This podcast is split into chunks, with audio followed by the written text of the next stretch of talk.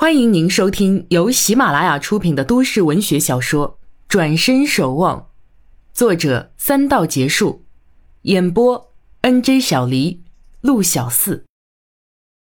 第五十七集，到了木材市场，陈谷似有股力量腾身上来，闻着木头的味道，眼光追寻木头的面貌。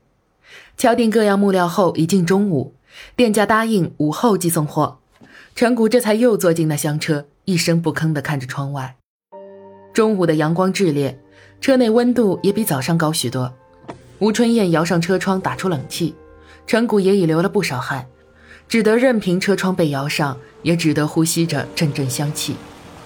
车子在郊区一家咖啡馆门口停下，陈谷大惊，疑惑地看着吴春燕。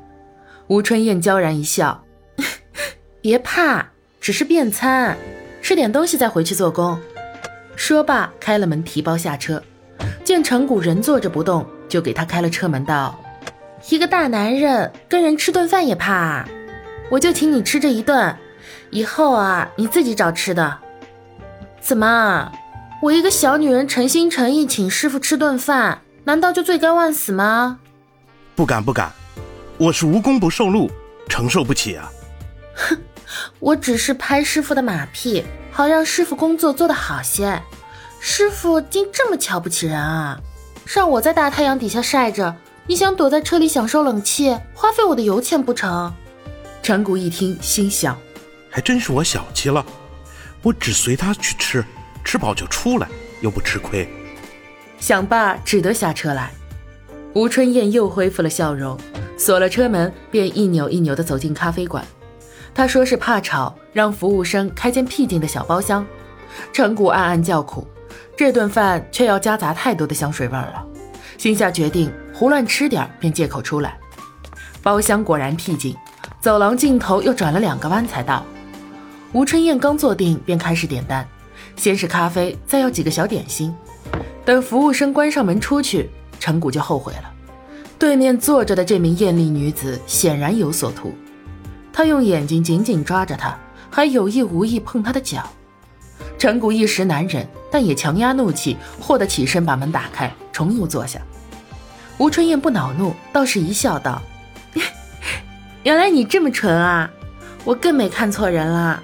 别介意啊，我一个孤身女子叫来年轻的师傅做工，心里可慌呢。我只是试试师傅，现在我放心啦。”陈谷心知肚明，天底下哪有这样试探做工师傅的？当下他不便发作，只冲聋作哑，低着眉眼不语。吴春燕略一皱眉，继而又笑着，仍然不遮拦地看着他。服务生进来，端上几样糕点和咖啡，上好菜，关上门出去。吴春燕笑得花枝乱颤，道：“你要是再去开门，人家就以为你有问题了，这叫做贼心虚。”陈谷不语，也不去开门，顾自夹块糕点吃，并不去喝咖啡。吴春燕笑笑说要去洗手间，起身将包往陈谷这边的座位一搁，道：“帮我看着包啊，我马上就回来。”说着扭身开门出去，又关上门。陈谷厌恶地将包往他座位上一扔，狠狠地再吃下两块点心，心想：等他回来我便走，就算惹恼了他，这单生意接不成也无所谓。吴春燕出去十几分钟才回，她关好门，竟坐到陈谷身边，身子软软的靠过来。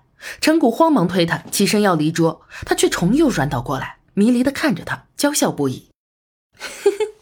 咖啡还没喝就想走啊？存心浪费我的钱嘛？来喝呀！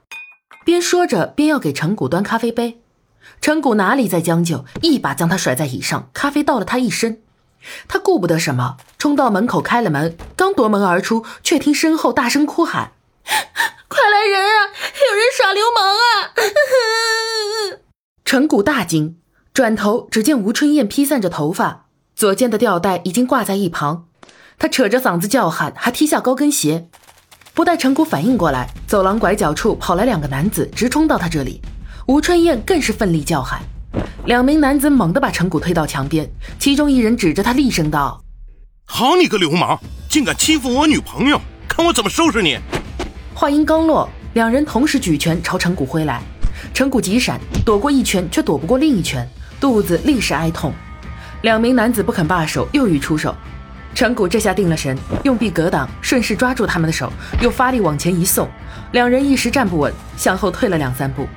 陈谷趁机跳出一米许的距离。正在这时，走廊那边出来多名看客，一起朝这边看来。吴春燕喊得更响：“有人耍流氓啊！我我的钱，我的钱不见了！”那两名男子再抢步上来，一个道。你欺负我女朋友还偷钱，还想逃？看你往哪逃！两人一前一后抄住陈谷，二话不说，拳头便又回来。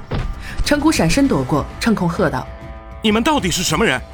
竟然用卑鄙的手段设计我！”吴春燕突然跑出门来，指着陈谷喊道：“你这流氓，糟蹋了我，又偷我的钱，现在反过来说我设计你，你你！”他一脸委屈，说不下去，捂着脸痛哭，冲开众人跑了个没影儿。陈谷怒喝：“你别跑，让大家看看到底是谁耍流氓！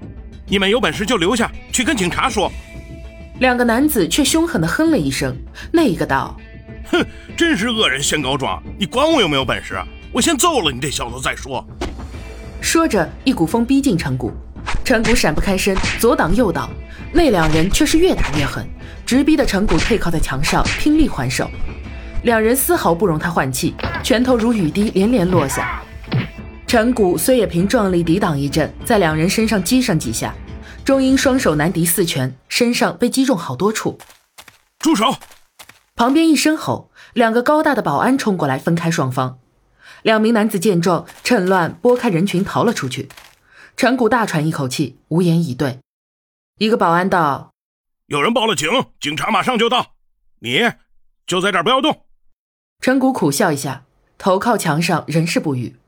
服务生将人群遣开，现场只留陈谷与两名保安及这一区域的服务生。等了两个钟头，却不见有警察来。两个保安耐不住，互相嘀咕了几句。其中一个黑脸的便问陈谷：“是不是要去派出所自行报案？”陈谷这两个钟头一直在想事情的来龙去脉，始终想不清头绪。